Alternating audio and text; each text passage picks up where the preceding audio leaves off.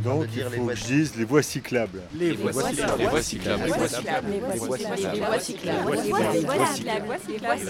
voies cyclables. Les voies cyclables. Les les vo- les les voies cyc- les les voici non les voies cyclables.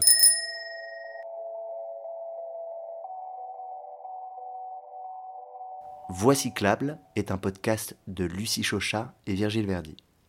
Nous sommes partis en juin 2022 à vélo, à la rencontre de celles et ceux qui portent des projets agricoles et culturels en milieu rural. Après trois jours de vélo, 165 km, 1080 mètres de montée et une crevaison, nous sommes arrivés à Sérilly, dans l'Allier. C'est en trois épisodes que nous vous invitons à découvrir la ferme du Rutin, où se côtoient un élevage de brebis, une résidence d'artistes et un projet de réimplantation de vignes. Épisode 2 Isabelle et Valérie. L'élevage de brebis.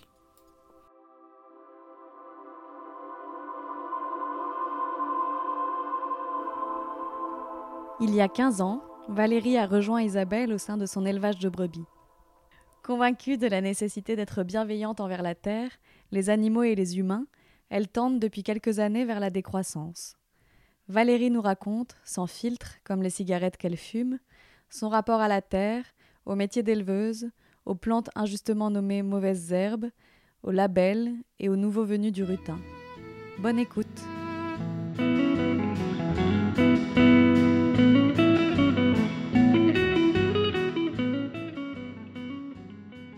En bordure de la forêt de Troncet, alors qui est une très grande forêt de 11 000 hectares à peu près. Enfin, tout le monde dit c'est une très grande forêt. Moi, je dis Troncet, ce n'est qu'un bosquet.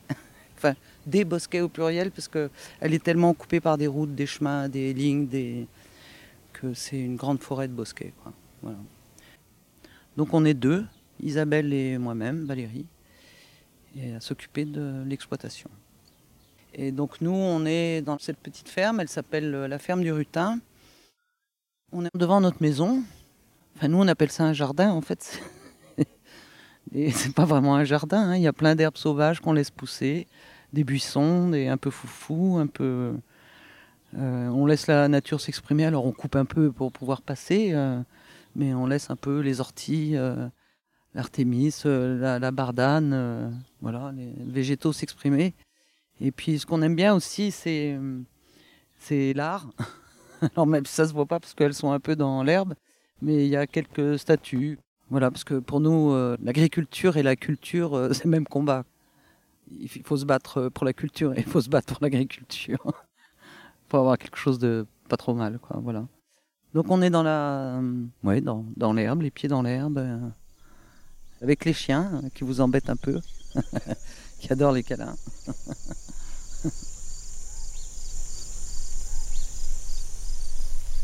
Suis d'un milieu agricole de base. Bah, J'ai du mal à le dire, mais euh, euh, je viens pas. euh, je viens d'un milieu agricole bourgeois. Voilà, plus propriétaire que les mains dans la terre. Et moi, c'est toujours un milieu dans lequel je me suis pas retrouvé. Donc moi, j'ai mis les, pieds et les mains dans la terre avant de marcher. je suis une paysanne, quoi, une, une éleveuse. J'ai été tondeur de moutons pendant 20 ans, ou tondeuse, parce qu'aujourd'hui, il faut tout mettre au féminin. Ça me dérange pas trop, tondeur. Puis tondeuse, j'aime pas dire tondeuse, parce que c'est ma machine tondeuse. C'était pas moi. je suis pas une machine. Donc je préfère, euh, ça vous dérange pas, dire tondeur. Donc j'ai travaillé dans toute la France et dans plusieurs pays aussi où je me suis baladé.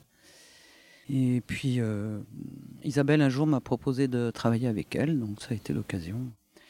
C'était un, de mes amis qui tondait chez elle et qui a eu un accident, donc il m'a appelé, il m'a dit tu peux pas aller euh, faire ce client-là. J'ai dit oui, bien sûr, avec plaisir. Et on est, on est devenus amis très vite. Enfin ça, ça a mis deux ans, mais on est devenus amis assez vite. Donc ça fait 15 ans que ça dure.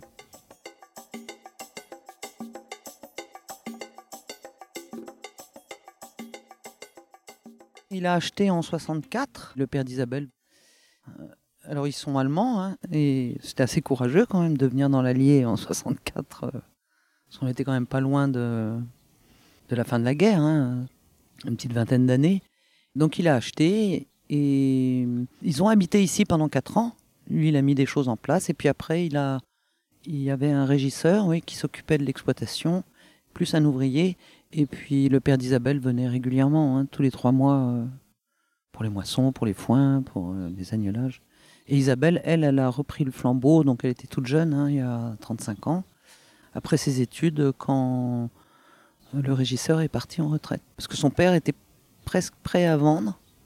Et Isabelle a dit non, moi je, moi j'aime la France et, euh, je me sens bien et je veux faire euh, de l'élevage puisqu'elle avait fait des études agricoles. Donc elle a passé sa vie de jeune femme et de femme ici sur son exploitation. Et elle est restée. Elle n'est jamais partie. Elle est très bourbonnaise, hein. pas de naissance, mais c'est dans ses tripes. Hein. Donc vive l'intégration.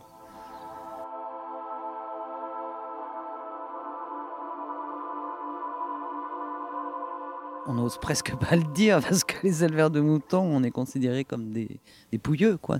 C'est la, la misère de l'agriculture, de l'élevage. Mais non, non, moi je, je, suis fier de. Moi j'adore les brebis. Même si elles m'ont bien fatigué, j'adore les moutons. J'adore leur esprit, leur. Parce que tout le monde dit c'est con les moutons. Non, non, elles n'ont pas de bêtises en elles. Elles ont, voilà, sont des bêtes pacifistes, paisibles. Moi je pense qu'elles elles rêvassent en ruminant, elles rêvassent en pâturant et elles détruisent pas grand chose. Ça, c'est dans le milieu agricole. Hein. On, disait souvent le mouton, c'est la vache du pauvre. C'est-à-dire quand tu t'installes, quand tu n'as pas de sous, ben, avec quoi tu peux ramener de l'argent euh, rapidement Au bout de six mois, ben, c'est euh, soit des poulets, euh, soit du mouton. Alors le mouton, c'est vrai qu'il y a très peu de scandales. Hein. Il y a eu des, scandales sur le bovin, sur le porcin, sur la volaille très peu dans le mouton ou sur la chèvre, alors qu'il ne faut pas croire que l'élevage il est clean de clean. Hein. Il y a aussi des gros gros ateliers en France d'engraissage où les animaux sont parqués, euh, sont gavés pour euh, qu'ils fassent des carcasses de 20 kilos rapidement. Le mouton il bénéficie d'une super image auprès du consommateur. Hein. C'est la montagne. Euh, c'est la montagne, c'est les verts pâturages, c'est le berger qui se promène avec son chien, sa canne.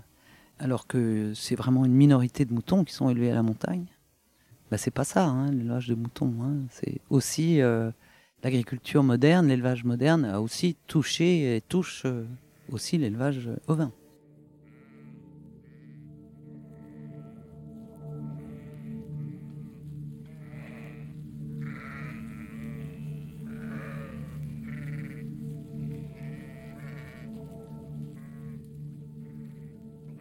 Actuellement, nous sommes juste sur 90 hectares euh, production ovin, viande, tout petit peu de céréales, un petit peu de luzerne pour euh, nos brebis. Voilà. Il y a quelques années encore, on avait le double de surface. Donc on avait 180 hectares et 1200 brebis. Et puis il y a 7 euh, ans, 8 ans, on a décidé, à l'inverse de nos voisins, d'être en décroissance. Déjà, notre énergie elle-même est en décroissance puisqu'on va avoir 60 ans on trouvait plus d'intérêt à courir euh, après euh, de la production, production, production, euh, et du résultat, résultat, résultat. Ça a eu un impact économique, bien sûr, mais comme on se contente de peu, ça n'a aucune importance. C'est voilà. Alors, quand on a entamé ce processus, on avait un taux d'endettement qui était très faible. On n'était pas pris par des prêts sur 20 ans ou sur 15 ans ou même sur 10 ans. Quoi. Il nous restait plus euh, d'annuité à, régler. Donc un taux d'endettement très faible. En fait, on travaillait euh, que pour travailler. Et au bout d'un moment, ça n'a pas de sens. donc il faut redonner du sens à, sa vie. J'ai travaillé toute ma vie, mais il y a une chose que j'adore, c'est l'oisiveté. Et jusqu'à présent, j'ai jamais pu vraiment euh, me mettre à être oisif. Parce que ben voilà, il faut, se lever, il faut travailler, il faut, puis après, tu es fatigué, donc euh, tu vas te coucher, etc. Et maintenant, bah, j'ai un petit peu de temps pour moi. Euh, bah, je vais me poser au bord d'un, sous un arbre, puis je regarde. je peux rester deux heures et, je regarde. Euh, les oiseaux qui passent, les papillons, les abeilles. Donc je m'intéresse aux insectes parce que j'ai un, petit peu de temps. C'est-à-dire qu'on n'a pas libéré du temps pour, pour remonter à un autre atelier de production. euh, Parce que j'ai des amis qui ont fait ça, qui ont par exemple euh, investi dans une certaine mécanisation pour dégager du temps. Et en fait, ils n'ont pas du tout dégagé du temps. Ça a été l'effet inverse parce qu'ils se sont dit, bah, comme j'ai du temps, bah, je vais euh, monter un, autre atelier de production ou je vais racheter une autre machine, comme ça je pourrais aller faire euh, du boulot. Donc ils sont rentrés dans un cercle vicieux et, et eux, par contre, euh, oui, ils sont fatigués. hein. ils sont fatigués. Donc voilà pour euh, l'une des raisons. Et, puis euh, on a 60 ans aussi. Donc il fallait penser à ça. hein. Moi, j'ai plus l'énergie. Je saute plus de mon lit à 5 h du matin en dansant des claquettes. hein, C'est fini.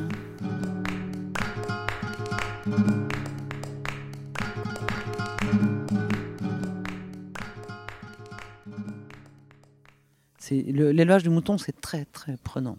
Tu te lèves, tu penses mouton, euh, tu te couches, tu penses mouton. Tu as toujours des choses à faire. Il y a toujours un problème. Euh, Je dis toujours, quand tout va bien, on a six problèmes à résoudre, et quand tout va mal, ça commence à neuf. en général, c'est six ou sept par jour. Euh, Les gros problèmes, c'est des animaux très sensibles au niveau des pieds, donc beaucoup de problèmes de boiterie. Donc tous les jours, tu attrapes 5, 6, 10, 15 brebis pour euh, soigner un petit bobo. Des animaux qui s'échappent, parce que les brebis, c'est des... elles savent très bien euh, trouver la faille de ta clôture ou de ta barrière. Des petits problèmes intestinaux, euh, des petits problèmes de chaud, des... vraiment surveiller les abreuvoirs, c'est très très important.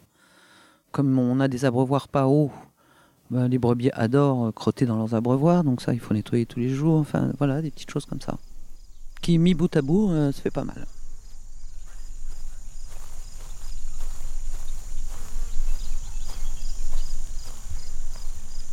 Alors nous, on produit de la viande, donc quand tu produis de la viande, tu vas prendre des races bouchères. Dans l'Allier, tu as surtout du Texel et de l'île de France. Après, un peu de Suffolk, un peu de Charolais, un peu des choses comme ça. Et il se trouve que l'île de France et la Texel sont très très bien adaptés à nos sols. Et maintenant, on incorpore un peu de charmois, parce que moi je suis une fan du charmois, qui est une race très rustique, hein, alors qui produit pas trop, mais elle mange peu. Elle se contente de pas grand chose. Et les bouchers l'aiment bien. Enfin, nous, on travaille avec quelques bouchers et ils adorent euh, ce type de bête avec une jolie couverture de gras. Et... Donc, c'est pour ça, euh, Texel, Île-de-France et Charmois.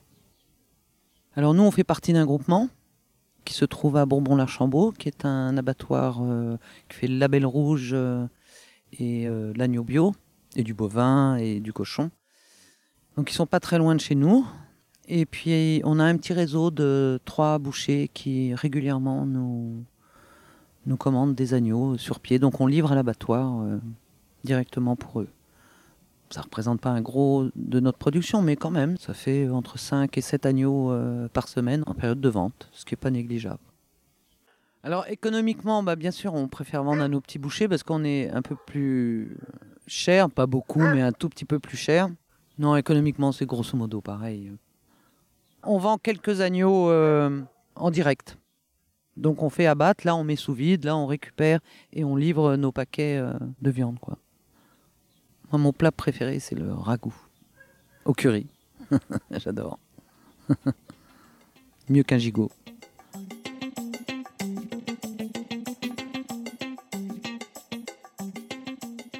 Alors nous, on a des sols sableux. hein. Ici, on, appelle ça de la ch'ti de terre. Déjà, on fait du mouton et on a de la ch'ti de terre. Très peu d'argile et quasiment pas de matière organique. Par contre, du sable à gogo. Donc, il n'y a pas grand-chose hein, qui pousse euh, spontanément, sauf des choses qui nous conviennent pas, ou qui conviennent pas trop aux moutons. Bah, L'idéal, ce serait de replanter tout en bois. Là, le bois, il se plaît, là. hein. L'acacia, le chêne, euh, même les fruitiers, euh, ils se plaisent vraiment. Bah là, au jour d'aujourd'hui, on a une petite, une petite dizaine euh, d'hectares de céréales. On a 5 ou 6 hectares de luzerne. Et le reste, c'est de la prairie permanente et quelques hectares en prairie naturelle. Bah, naturelle, elle n'est pas cultivée, elle est spontanée. Les prairies naturelles, elle, on n'y a jamais touché. C'est fauché de temps en temps, ou on coupe les refus de temps en temps, et voilà, c'est tout. On les laisse livrer à elles-mêmes. Et ça va bien. Et tandis que la prairie euh, permanente, euh, elle est, oui, c'est une culture.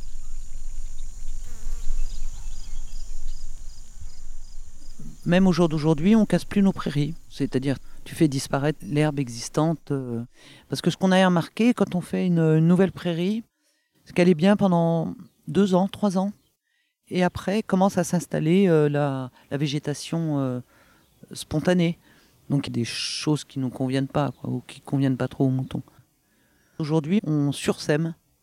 On, fait pâturer très très rare. Et puis, on réincorpore de la graine. Alors, euh, tout le monde dit oui, mais c'est du gâchis, parce que vous voyez, on, sème à nouveau à 30 kilos, c'est-à-dire comme si on, on refaisait une prairie, mais c'est un seul passage. Alors, c'est sûr, sur ces 30 kilos, ben, il y a peut-être euh, un quart, un tiers, euh, parfois euh, deux tiers qui gèrent, mais, euh, mais ce qu'on a remarqué quand même, c'est que ça boostait et que la végétation spontanée qui revenait, eh ben, elle régresse. Donc c'est un travail de longue haleine. C'est pas un travail sur un an, deux ans, un travail sur 15, 20 ans, je pense. Il faut qu'on peaufine encore nos façons de faire, mais on est assez content.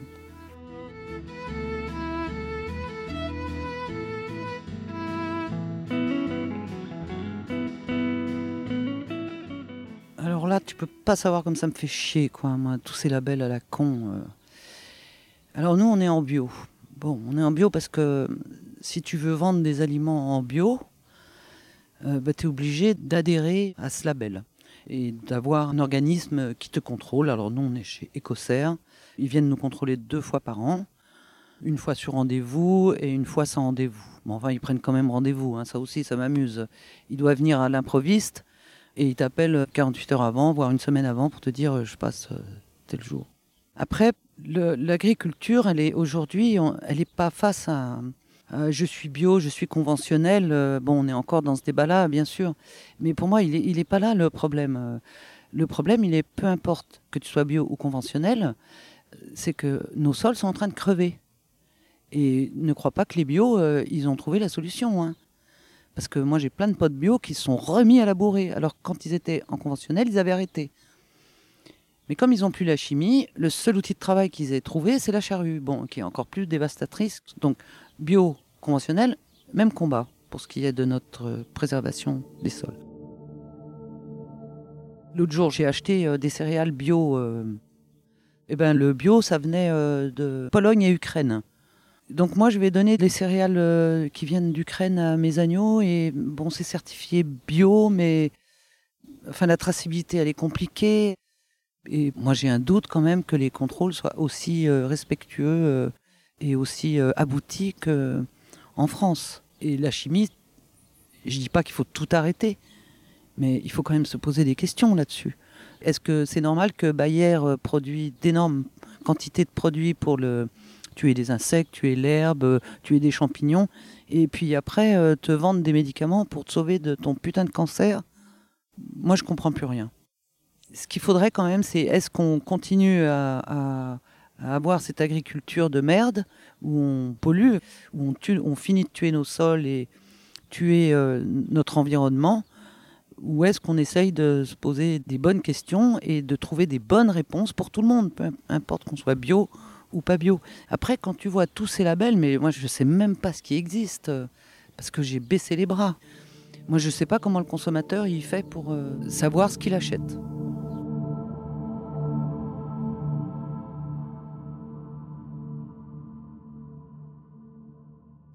Donc nous, on pratique une agriculture biologique. Je ne sais pas comment expliquer. Par conviction, oui, peut-être. Par conviction, en tout cas par intérêt par rapport à notre environnement qui est vraiment en souffrance. Alors moi, je suis une écolo convaincue depuis que je suis gosse. Isabelle, c'était pas le cas. Elle se posait moins de questions. Donc on essaye de restaurer un peu et l'environnement de notre exploitation et son sol, parce que les sols ont bien souffert aussi toute cette euh, vie euh, à, à être dans l'agriculture, eh ben, on a été aussi malmenés, hein, comme euh, les paysans ont été malmenés, euh, comme nos sols. C'est-à-dire, on est passé de statut de paysan à d'agriculteur et d'agriculteur à, à d'agrimanager. C'est quelque chose, moi, qui m'a toujours un peu dégoûté. Quoi. On essaye de, vraiment de prendre notre sol comme une personne, comme un être euh, vivant. Alors on fait des erreurs, on commet des maladresses, on, on tâtonne, on- voilà, avec nos petits moyens, nos petites connaissances, parce qu'on manque beaucoup de connaissances, hein, on n'a pas fait de hautes études, euh, on n'est pas ingénieur agro. Et, euh, par contre, on est, on est très inspiré par certaines personnes. Alors le- la première personne qui m'avait beaucoup touché dans ma vie, mais là j'étais petite fille, je sais plus quel âge je devais avoir, hein, 10, 12 ans, euh, peut-être 9 même, c'était René Dumont. Un personnage qui m'avait vraiment marqué quand j'étais gosse, quoi. Et puis après, euh, bah, il y a eu d'autres personnes. hein. Et puis là, euh, je dirais ces dix dernières années, il y a des gens comme euh, les Bourguignons, euh, Monsieur Schreiber, et puis Monsieur Dussert aussi, Gérard Dussert, grand botaniste, que j'ai jamais rencontré, que j'ai lu beaucoup et j'ouvre souvent ses livres et il est très... Enfin, il m'inspire dans ma démarche intellectuelle. Moi, ce que j'aime dans la vie, c'est les évidences. Et en fait, ces hommes-là, ils ne parlent que d'évidence. C'est-à-dire que l'évidence, souvent, pour arriver à l'évidence, il faut qu'on s'auto-pose des questions. Bah tiens, je vais, te parler euh, d'une plante euh, que tout le monde déteste et tout le monde est parti en guerre contre elle, euh, qui s'appelle l'ambroisie. Alors, bah, l'ambroisie, effectivement, maintenant, on la trouve partout et tout le monde dit, oui, c'est une plante dangereuse, provoque de graves allergies, ce qui est vrai. Mais l'ambroisie, elle n'est pas là pour nous faire du mal. Et elle nous dit quelque chose. Elle nous dit, ben moi je pousse vite, je fais beaucoup de bois, et je suis là parce que tu as rendu ton sol malade, il n'y a plus de matière organique dans ton sol, et moi je vais donner à manger à ton sol. Voilà ce qu'elle nous dit l'ambroisie. Et ça, c'est grâce à Gérard Dussert que je peux tenir ce, discours aujourd'hui et que j'ai pris conscience de tout ça. Et qu'à chaque fois que je vois une plante, je dis, mais pourquoi tu es là, toi? Parfois elle me dit, toi, pourquoi tu es là? Et ça, je ne peux pas lui répondre. J'ai jamais trouvé la réponse. Mais grâce à euh, Gérard Dussert, je sais, elle, pourquoi elle est là. Et ça, c'est magnifique. Donc peut-être il faudrait que je rencontre euh, Monsieur Dussert pour qu'il m'explique pourquoi moi je suis là.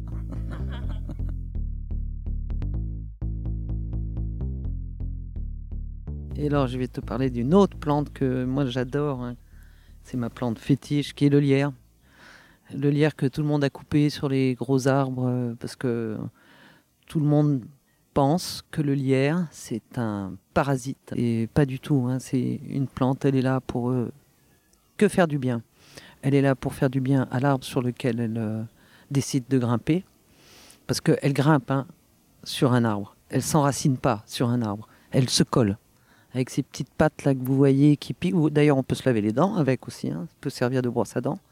C'est une plante qui a une végétation décalée, donc elle va fleurir là euh, à l'automne et elle va faire ses fruits euh, fin d'hiver.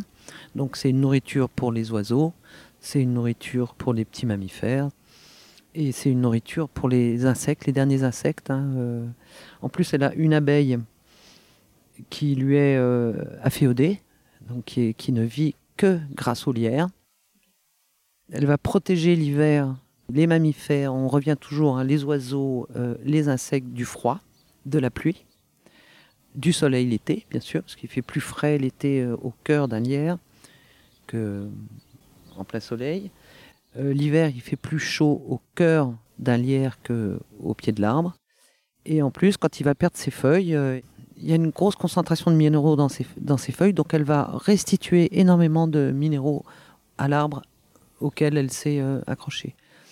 Et on sait aussi aujourd'hui que le lierre fait une rétention d'eau pour les, arbres euh, qui l'accueillent. C'est une plante qui a résisté à la glaciation. C'était une plante euh, tropicale. Elle a inventé euh, l'antigel. Alors, quand il fait moins 5, elle développe une protéine pour résister à moins 10. Et quand il fait moins 10, elle, elle réinvente une autre protéine et tout ça, ce processus, il se met en place jusqu'à moins 20, moins 25. Donc elle est extraordinaire, quoi. Elle, fait tout pour, euh, pour rester en vie, pour nous aider, pour, rester, pour aider les oiseaux, les insectes, euh, les petits mammifères. Les... Respect, madame. Et plus jamais je vous couperai. oui, elle faisait partie des, des remèdes anciens, hein, quand les, les animaux euh, avaient des problèmes euh, du rumen ou intestinaux hop, on allait couper du lierre et, euh, et on leur donnait à manger. Elle est très riche en tanins, en fait. Les tanins, c'est des antiparasitaires. Donc c'est vraiment une plante, il faut arrêter de la couper, il faut la regarder avec un autre regard. Il n'y a quasiment pas de livre hein, dessus. Mais aujourd'hui, avec, euh, on a accès à de l'information assez rapidement. Donc on peut aller euh, découvrir ce que vraiment est cette plante. Et vous allez voir qu'il y aura du lire partout dans 50 ans. c'est une plante magique. On peut faire du savon aussi, se laver les dents, faire du savon, se nourrir. Elle n'est pas toxique et ce n'est pas une plante parasite. Et elle est magnifique à regarder.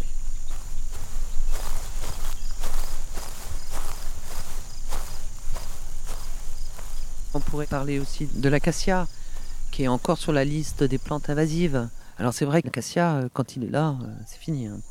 Il restera là. Il fait des rejets, plus tu le coupes, plus il fait des rejets. euh, Mais c'est un arbre fantastique, c'est une légumineuse, elle stocke de l'azote, c'est un bois extraordinaire. hein. Au lieu d'aller acheter euh, nos bois en Afrique pour faire nos, salons de jardin, eh ben, faisons pousser de l'acacia. C'est un bois imputrescible, c'est un bois dur. Alors oui, il est difficile à travailler, d'accord, mais bon, on travaille quand même. Et c'est une plante nourricière euh, l'été, quand on est en, en sécheresse. eh ben, vous allez couper des acacias, les feuilles sont mangées par les vaches, par les, par les brebis, ben, le bois, vous en faites, euh, vous en faites des piquets pour vos clôtures. euh, voilà, c'est des plantes euh, fantastiques, c'est des alliés. Euh, la ronce, c'est aussi une plante extraordinaire. Elle abrite plein d'insectes, plein d'animaux. planter des arbres dans des ronces et vous allez voir, votre arbre va pousser et il va être protégé des cervidés. Mais c'est comme le renard aussi. On pourrait parler du renard qui a une mauvaise réputation, qui mange les poules, les agneaux. Ben, nous, ça fait euh, presque 60 ans qu'il y a de l'agneau sur la propriété. Et on a une renardière qui a plus de 35 ans et on n'a jamais d'agneau mangé. Oui, si, ils ont fait des prélèvements, mais d'agneaux qui étaient malades. Donc on a adapté, euh, on ne fait pas naître dehors. Nos agneaux naissent en bergerie. Quand on sort nos agneaux, ils ont 15 jours, ils sont en pleine santé. Si jamais il y a un canard boiteux, on ne le laisse pas dehors parce que s'il passe une mauvaise nuit, bah oui, le renard, il va.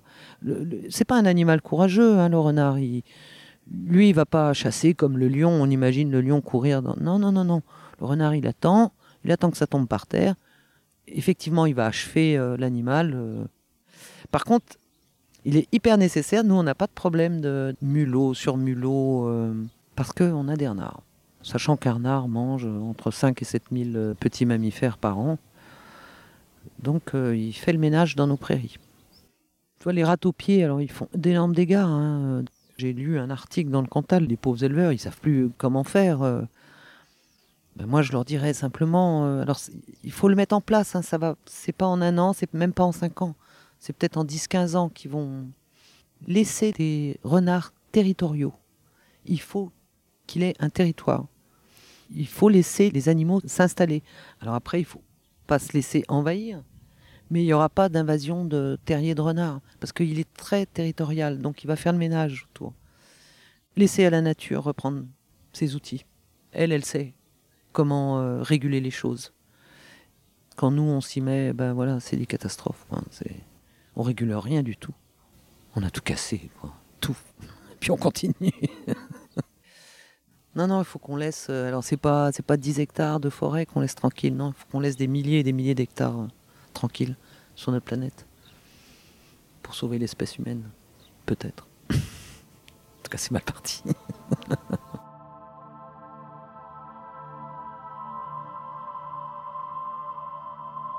C'est une exploitation qui avait subi beaucoup euh, d'agressions humaines dans les années 50 et 60 par le remembrement, par la restructuration, la mécanisation qui est arrivée. Donc beaucoup d'arbres, le bocage a été arraché, euh, disparu, et puis là depuis 4 ans, on, essaye de replanter des haies. euh, Jusqu'à présent, c'est des haies. On en est presque à 1 km, pas tout à fait. Et puis cette année, on entame euh, une phase de arbres isolés et alignement d'arbres, plus une, une haie euh, supplémentaire. Donc d'ici 10 ans, je pense qu'on aura reboisé euh, notre exploitation. Elle aura un très bel aspect. Elle sera belle. De replanter surtout des arbres et des haies. Ça, c'est une priorité. Donc ça, ça m'accapare euh, beaucoup l'esprit, oui, plus que ma rotation de céréales ou, euh, est-ce qu'il faut que j'achète 5 tonnes d'aliments pour finir un lot d'agneaux Non, ça c'est pas. Ma priorité, elle est vraiment sur le devenir de la ferme à long terme. Et j'espère bien d'ailleurs que les, haies et les arbres que nous plantons, euh, personne viendra dans 15 ou 20 ans euh, les arracher. Quoi. Alors moi je fais plein d'essais. Hein. Et ça ne me dérange pas de, me, faire des erreurs et de me casser la figure. Même si parfois ça fait mal un peu au porte-monnaie, mais c'est pas grave, voilà. On n'emmène pas sous terre. Alors en essence, ben, moi j'essaye de tout. Alors je remets des végétaux euh, qu'on trouve ici, hein, c'est-à-dire le chêne, euh, le hêtre, euh, les pruneliers, les sureaux, les, tout ça. Et puis après, je fais des essais avec des végétaux un peu plus méditerranéens, enfin du sud. Donc ben, j'ai mis des pignons, j'ai mis des chênes lièges, j'ai mis des chênes verts. Alors je vois, il y a des choses, ça va pas du tout, il y a des choses, ça va bien. Les, les chênes lièges, c'est top, hein. ils adorent. Bon, on n'a pas eu d'hiver à, à, moins 20 encore, mais moi je connais un petit peu les Landes et j'ai vu beaucoup de chênes lièges dans les Landes et je peux te dire, pour y avoir un peu vécu l'hiver, c'est que dans les Landes, l'hiver, ça caille. Hein. Je me dis, s'ils résistent à ça, peut-être ils vont résister euh, dans le Bourbonnais, ils vont s'adapter en tout cas. Pour l'instant, ils s'adaptent. Ça fait, les chênes lièges fait trois ans et ils s'adaptent. Et après, tout ce qui constitue le, bocage dans, un peu partout en France. Hein, c'est un peu toujours les mêmes choses. Hein, euh. Alors moi, je remets beaucoup d'alisier et de cormier, parce que ça, c'est des arbres que j'adore. C'est un bois d'œuvre magnifique, c'est un arbre magnifique qui fait plein de bouffe pour euh, la faune. Donc, euh, j'en ai mis beaucoup. Et pour l'instant, j'ai bonne réussite aussi. Hein. Alors, tu vas me dire, oui, il y a le chêne Cécile, parce que la forêt de Troncet, c'est chêne Cécile. Ben, ça, j'en mets pas, parce qu'on a 11 000 hectares dans le dos, là. donc, je mets pas de, Bon, j'ai mis quelques. C'est la grande mode, hein, le chêne pubescent. Et puis après, beaucoup d'arbustes. Hein, j'ai même mis des rosiers sauvages. Il faut qu'il y ait de la fleur, il faut qu'il y ait du fruit, parce qu'il faut que ça soit nourricier. Pour les insectes, les oiseaux, enfin pour tout le monde, et puis pour les humains aussi. Hein, si on peut passer en mangeant une pomme, une poire, une cerise, euh, c'est magnifique.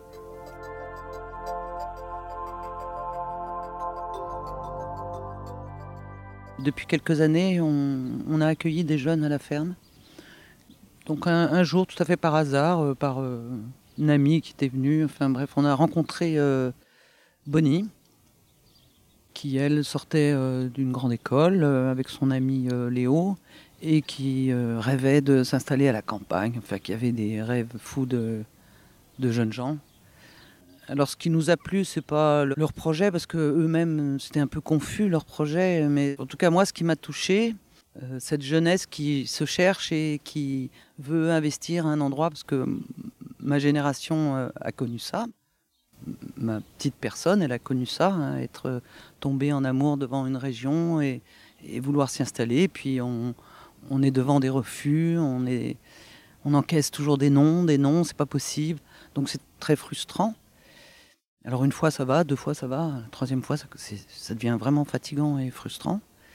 Donc euh, voilà, la jeunesse passe et puis on n'a pas réalisé ses rêves, enfin différemment. Donc là, on, se trouvait devant le cas de figure où on a deux gamins euh, qui déboulent et qui disent ouais, on veut venir euh, ici. Enfin, ça n'avait pas de sens leur histoire, c'était complètement confus. c'était, mais on a dit ok. Et nous, on était persuadés qu'au bout de six mois, ils seraient pas là. Bon, ça va faire cinq ans. Hein, ils sont toujours là. Alors on, sent que c'est pas encore en place, hein, tous leurs projets, que ça va évoluer, mais que les choses se mettent en place. Il y a un polymorphe qui m'aide euh, à l'implantation euh, des haies. Il y a l'appel toujours euh, pour créer des chantiers participatifs. Alors j'ai toujours un peu d'angoisse hein, parce que les gens qui viennent, ils sont magnifiques, ils sont généreux, ils sont gentils. Mais parfois ça va trop vite et parfois je voudrais qu'on prenne plus de temps pour planter. Voilà, moi j'ai du mal à gérer trop de personnes. Alors Léo sait assez bien faire ça, Bonnie aussi. Moi ça me pose un peu de problème quand même parce que ça va trop vite, trop de questions. Donc cette année j'ai planté un bout de haie euh, un peu seul pour retrouver un peu euh, la symbiose avec les arbres que je plantais. On a fait une grande partie là cette année toute seule avec Isabelle et c'était bien. En tout cas, ils apportent de la fraîcheur, ils apportent de la culture, ils apportent euh, des idées, ils apportent un discours. Alors euh, c'est compliqué hein, dans un village parce qu'il y a toujours des réfractaires, il y a toujours ce que j'appelle les vieux cons. Mais on a tous oublié que on vient pas tous d'ici. tous les humains, à un moment, ils ont été déracinés. Enfin, il y a 50 ans, 40 ans, 30 ans, 2 ans ou un siècle. On n'est pas tous un pur produit euh, du Bourbonnais. Hein.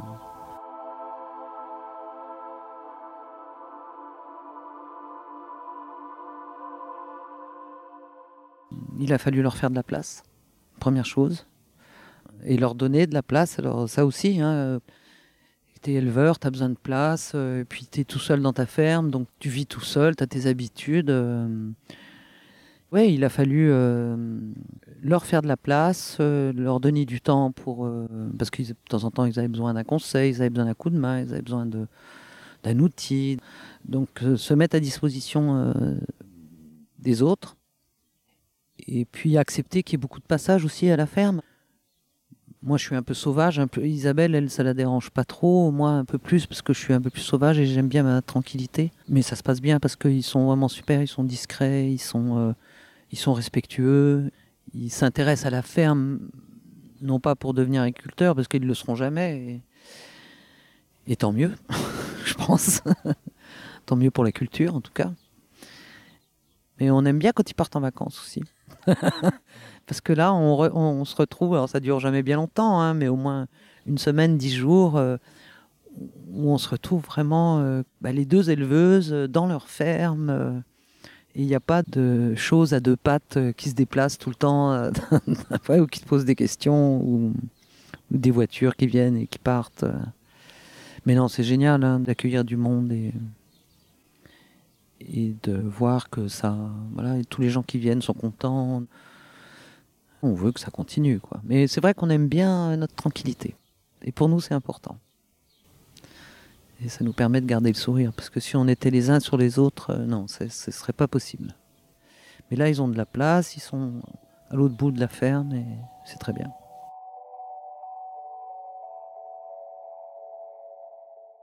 J'avoue que je ne sais pas trop ce que je leur ai apporté parce qu'on en a très peu parlé en fait. On a peu fait le bilan, peut-être jamais, je me souviens pas, non. Enfin, ce que j'espère, euh, c'est qu'on on a apporté euh, une écoute, on a apporté euh, des conseils. Étant donné qu'on a une exploitation avec une ferme avec, qui était un, petit hameau, donc il y a de la place, et on, leur a permis, on leur a dit oui tout de suite donc on, les a libérés euh, de la contrainte de chercher un lieu pour les, accueillir, parce qu'on on parle toujours d'accueillir les gens. Hein. Tu accueilles, ça veut dire que tu ouvres ta porte. Et euh, nous, on leur a laissé libre accès ben voilà, à cette maison. On a fait quelques travaux pour eux, et puis eux ont fait le reste. Hein. Ils ont poursuivi. En tout cas, j'espère qu'ils se sentent en sécurité. Alors je ne sais pas si c'est important la sécurité pour eux, mais je pense que on a besoin de se sentir dans ce que j'appelle sécurité. C'est pas euh, se sentir à l'abri des vilains ou des, vilaines choses. C'est, c'est voilà, là j'ai un endroit, je peux, je peux dormir, je peux manger, je peux réfléchir, je peux lire. Je serai pas jugé, je serai pas euh, emmerdé, je serai pas dérangé. Euh. c'est ça que j'appelle sécurité, hein. de sécurité de la vie. C'est pas c'est pas des flics à chaque euh, coin d'arbre avec des caméras. Pour moi, c'est pas ça la sécurité. La sécurité, c'est la bienveillance. Quoi. C'est euh, si on était chacun bienveillant euh, les uns envers les autres, voilà, tout, irait bien. On n'aurait pas besoin de policiers et on n'a pas besoin d'aimer les gens pour être bienveillant. Puis il faut pas aimer tout le monde d'ailleurs parce que c'est trop compliqué. Hein. Alors bon, déjà d'être bienveillant, le respect et la bienveillance. avec ça, on peut aller loin. Donc j'espère qu'avec ça, ils iront. sur, notre ferme et euh, sur notre territoire en tout cas.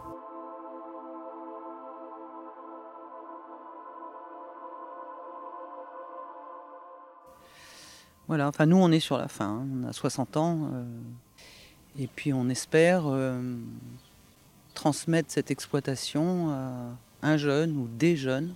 Actuellement il y a un, quelqu'un qui habite sur l'exploitation avec sa compagne et lui serait intéressé par de la vigne.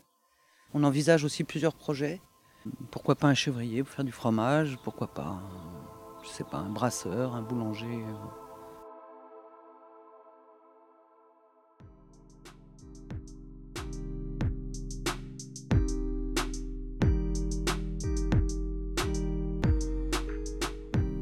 Merci à Valérie et Isabelle pour leur accueil, leur générosité et leur humour, à Théophile Moussouni pour le jingle, Mathilde et Victor Chocha pour le logo. On vous retrouve la semaine prochaine pour un épisode consacré à Pierre et son projet de réimplantation de vignes. Bonne semaine